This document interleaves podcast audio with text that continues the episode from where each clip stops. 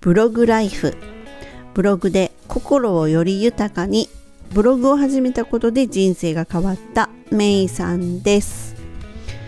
何か商品を買った時にこれめっちゃ良かったからブログで教えてあげようっていう風にねなったりします？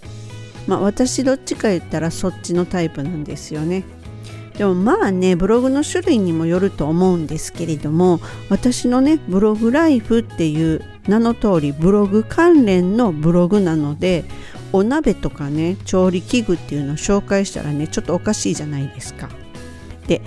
ブログのねカスタマイズっていうね仕事も入ってくるんですけれどもカスタマイズにねこう興味があるなっていう人もいてるかなと思っておすすめのね本とかもしまたはパソコングッズ便利グッズみたいなものをね紹介するっていうのもね時々あります。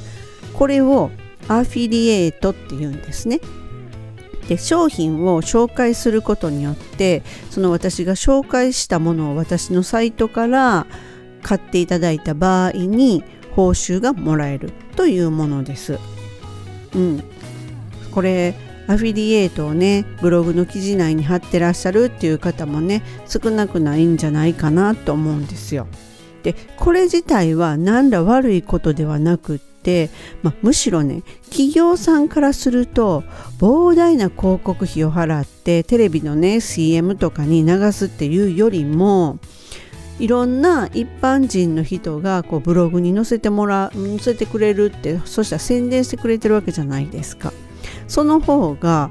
まあ言ったらほんと安く上がるわけでこれウィンウィンの関係ですよね。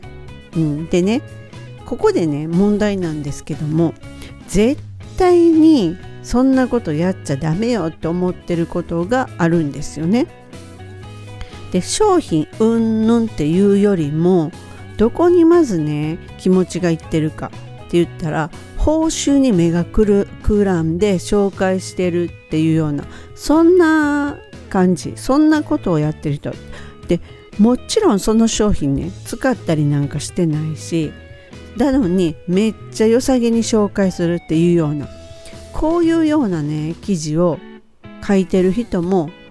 少なくないと思うんですよ。だそんな全部全部を買ってまでって紹介できないわっていう人もいてると思うんですけれどもでもですねこれっていうのは読者さんにはね伝わってると思うんですよね。いや私ならそういうふうにいやいやいやこれ本当に使ってるっていうふうにいや使ってないやろっていうようなねあのそういうような感覚受けるような記事っていうのにも出会います。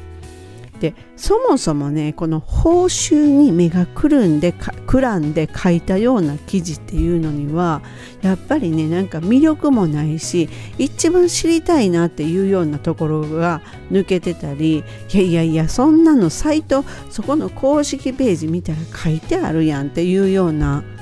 こと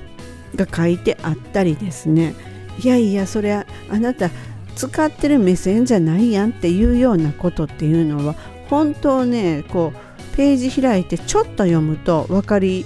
分かる感じ。そこで私まあ離脱するんですね、うん、だからそんな記事を書いてると、まあ、離脱されてもおかしくないような文体になってるものが多いんですよね。で本当にいいから教えてあげたいっていうような熱意で書いた記事っていうのは文字を通して読み手に伝わるしそんなの気にしなくても購入していただけるわけですよ。その見に来てる人もそれを買いたいなどうなんかなその商品っていううに思って検索してそのそしてあなたのページにたどり着くっていうようなことなのでそこでですよせっかく来てもらったのにその実際その商品を手にしてもないような生地そんなのを提供するっていうのはどうかなって思うんですね。で